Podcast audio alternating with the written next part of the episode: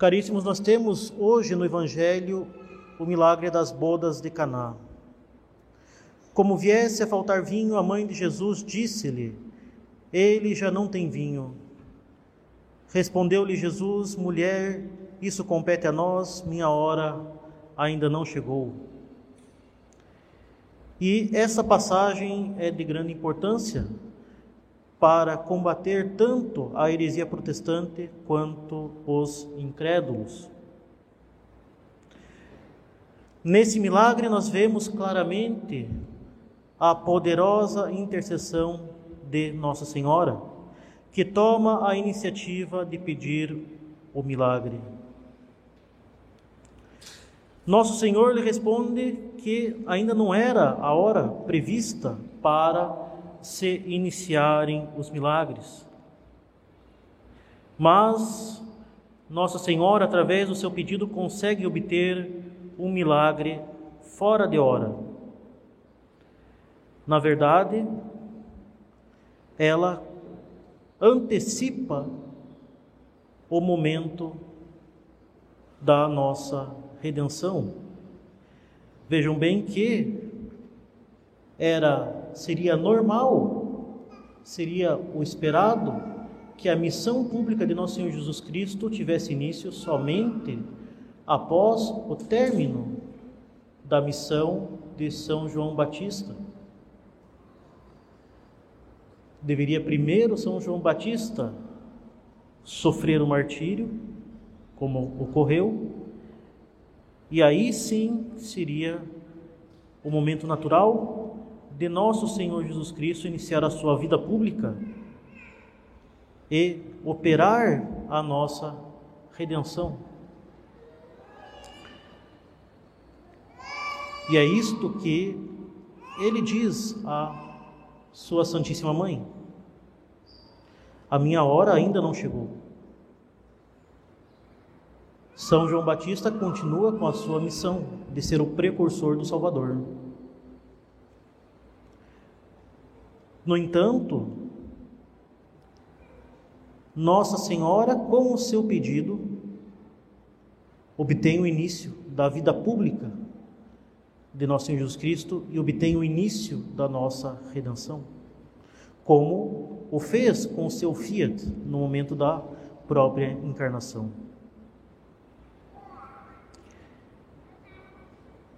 E assim nós temos o primeiro milagre operado por nosso Senhor Jesus Cristo.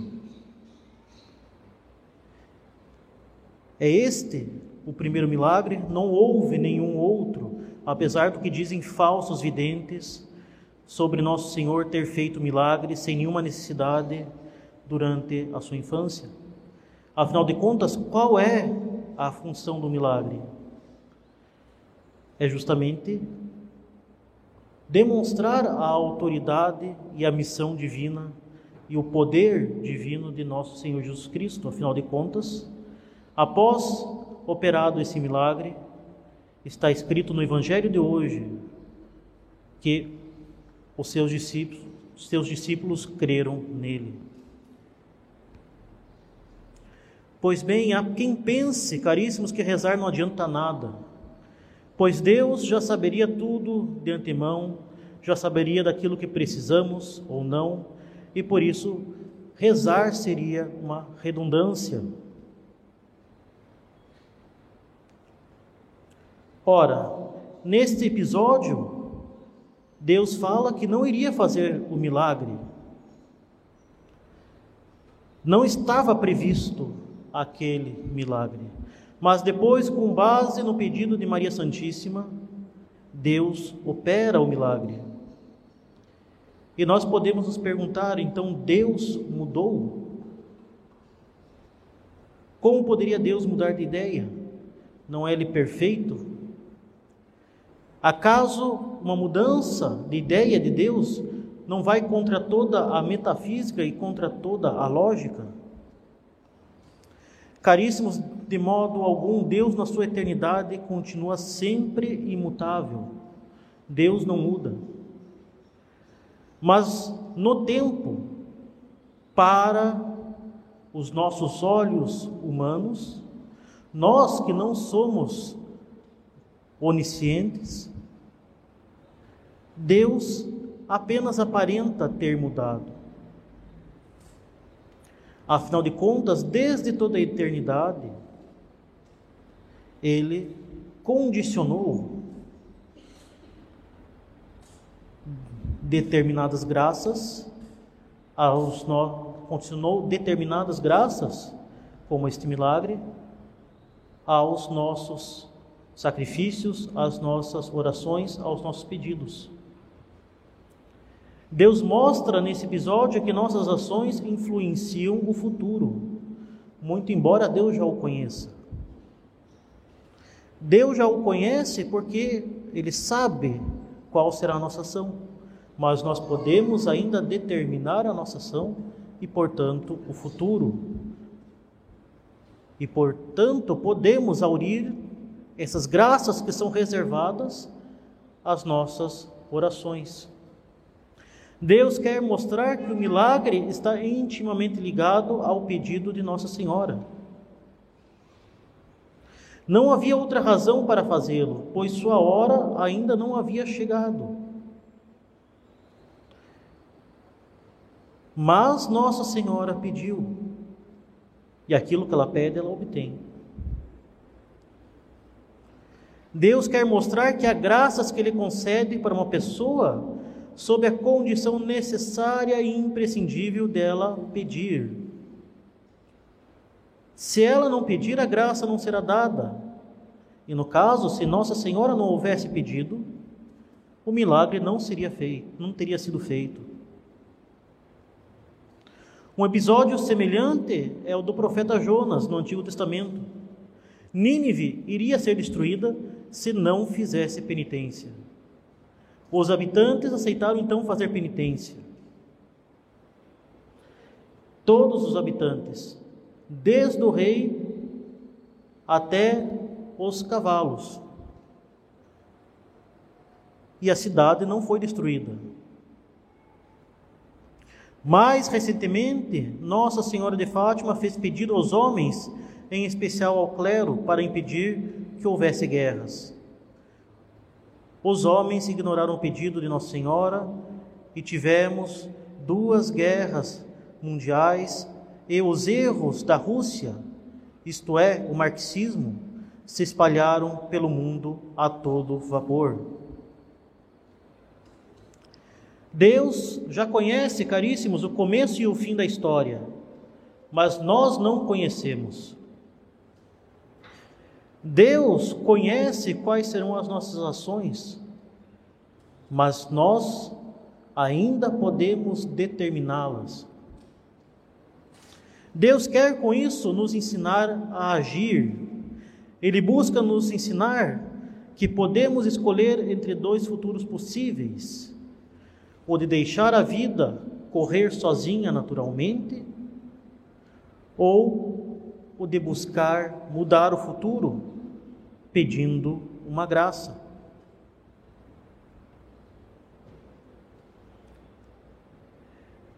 Deus quer que usemos o livre-arbítrio para que hajamos na história.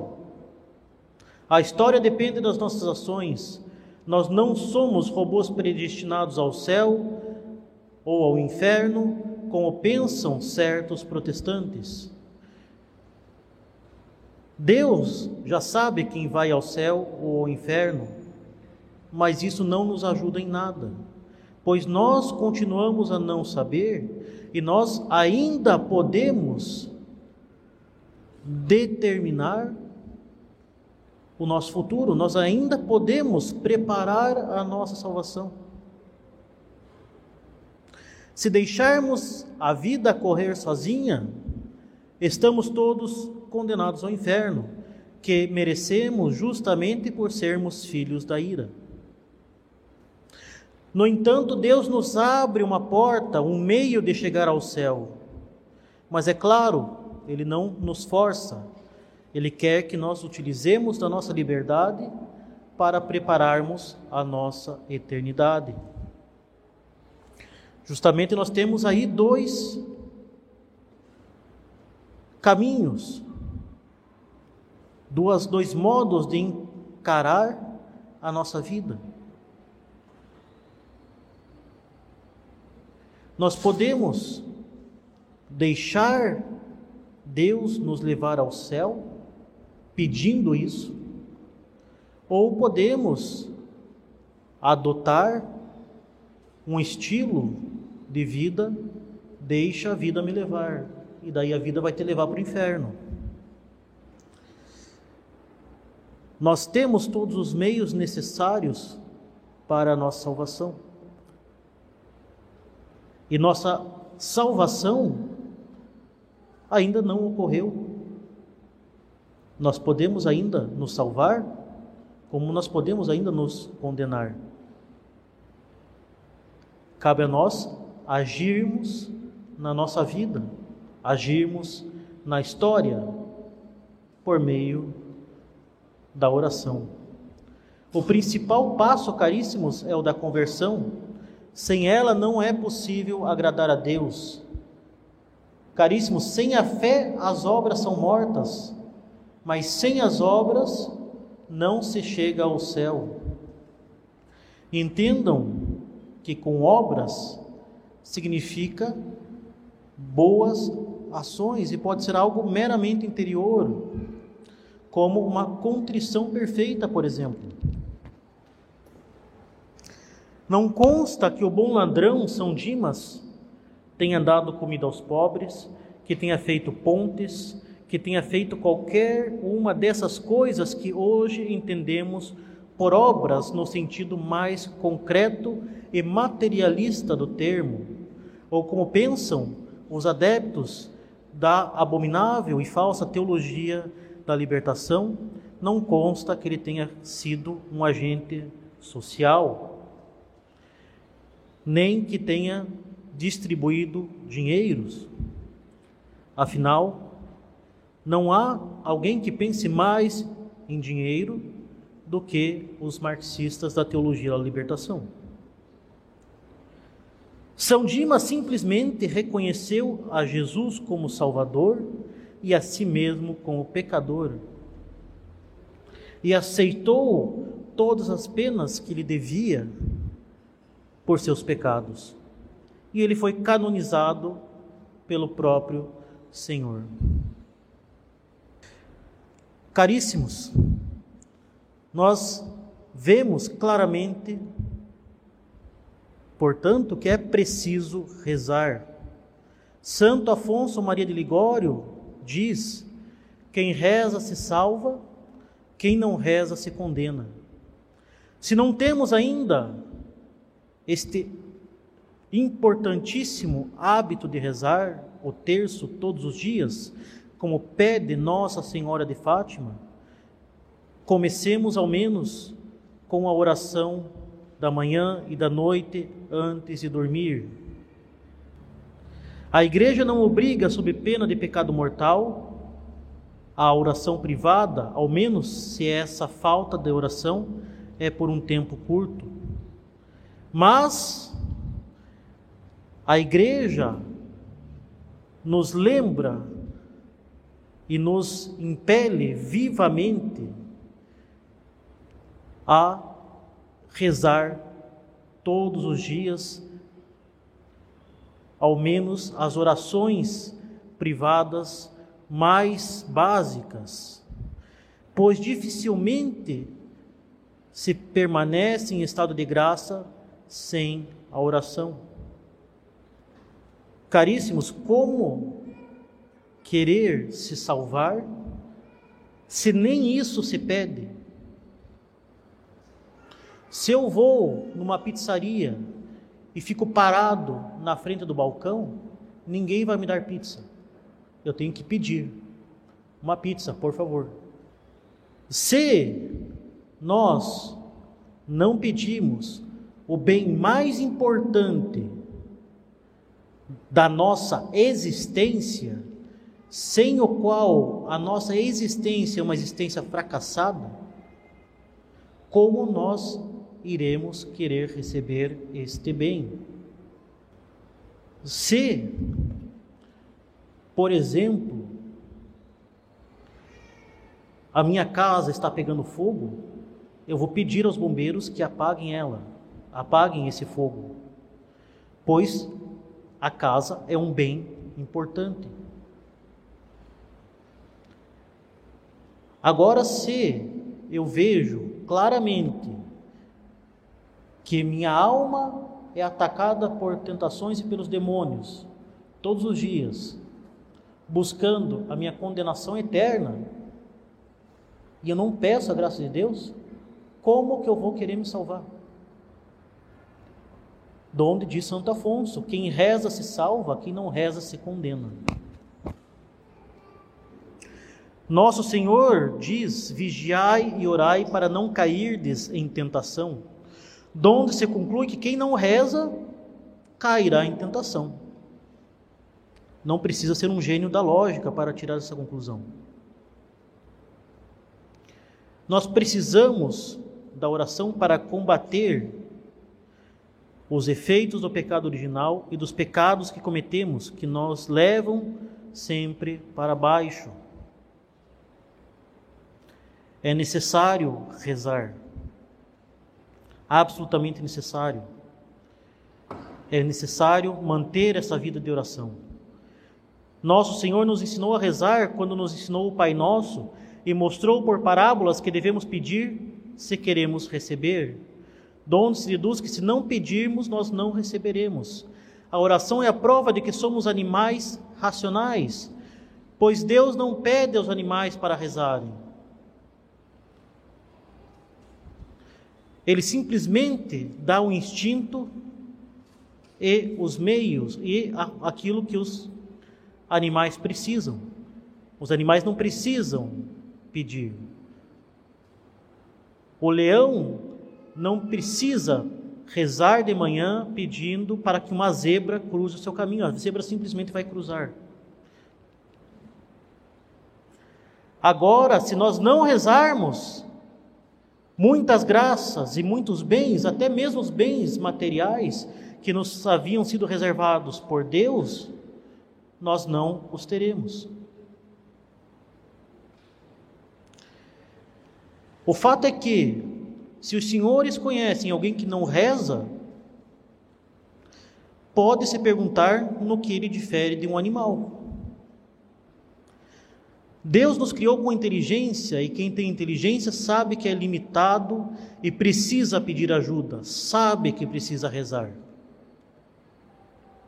A gente sabe claramente o quanto nós temos dificuldades todos os dias até para fazer coisas muito simples. Agora, se a gente não recorre aos meios, há uma certa dificuldade de compreensão da realidade, uma certa estultícia, poderíamos dizer. Você vê a tua casa pegando fogo, você vê a mangueira do lado e não utiliza a mangueira para apagar, a pessoa está sendo um tanto quanto besta. Nós temos tentações, nós temos o recurso à oração e não, nós, nós não rezamos, mesma coisa. Há vários tipos de oração.